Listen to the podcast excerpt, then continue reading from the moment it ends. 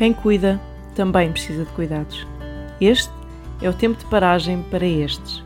No ar, Pit Stop, programa que pretende promover descanso e ânimo aos que aplicam a sua vida a cuidar e a apacentar outros. Olá a todos, eu sou a Elsa Pereira e hoje daremos continuidade à jornada devocional no livro de Ruth. Um livro que nos inspira a pensar em transições, sofrimento e cuidado enquanto caminhamos na estrada da vida. Este trabalho foi desenvolvido pelo CMM, Confissões de uma Mulher Multicultural, um ministério que visa apoiar mulheres que trabalham em diferentes nações e culturas. E hoje falaremos sobre a bondade em meio ao caos. Deus manifesta-se em bondade através das pessoas, constantemente. No verso 20 do capítulo 2 de Ruth, Noemi declara que, por meio da atitude bondosa de Boaz, ela percebeu a bondade de Deus no meio do caos do seu sofrimento. Que grande esperança a invadiu nesse instante! Ela pôde identificar que o seu Deus estava agindo em seu favor misericordiosamente e ela celebra isso interiormente. Em 1 de Pedro 3,8 lemos: Sede todos de um mesmo sentimento, compassivos, amando os irmãos, entranhavelmente misericordiosos e afáveis. Eu considero este versículo um grande incentivo para andar na contramão do mundo. Amar de forma incomum, oferecer tanta misericórdia até causar estranheza e constrangimento. Isso significa perdoar, investir e se doar a quem não é oferecido tais coisas. Em nossa cultura do merecimento, somos tentadas e tentados a ser gentis apenas com quem sorri para nós. Oferecemos um pudim apenas para quem já nos deu um pedaço de bolo, por exemplo. É aquela regra de devolver o pote cheio, de retribuir o favor e a gentileza.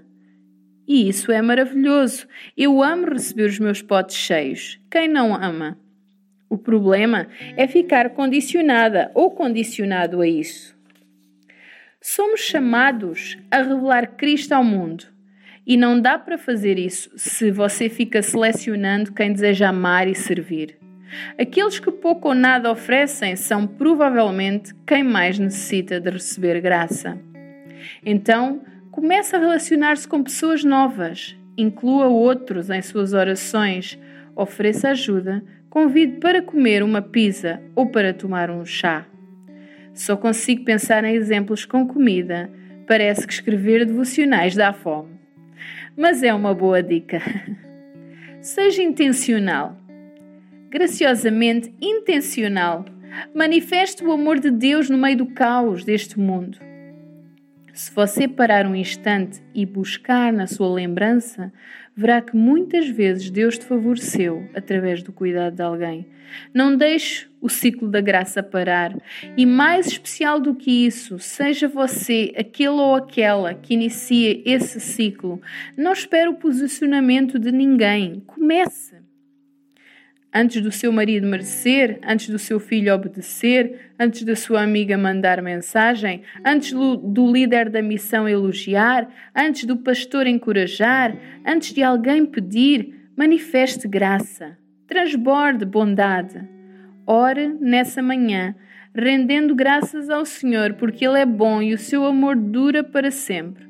Clame por misericórdia para se parecer com Ele e por oportunidades para praticar o que aprendeu. Que o seu dia seja entranhavelmente bom.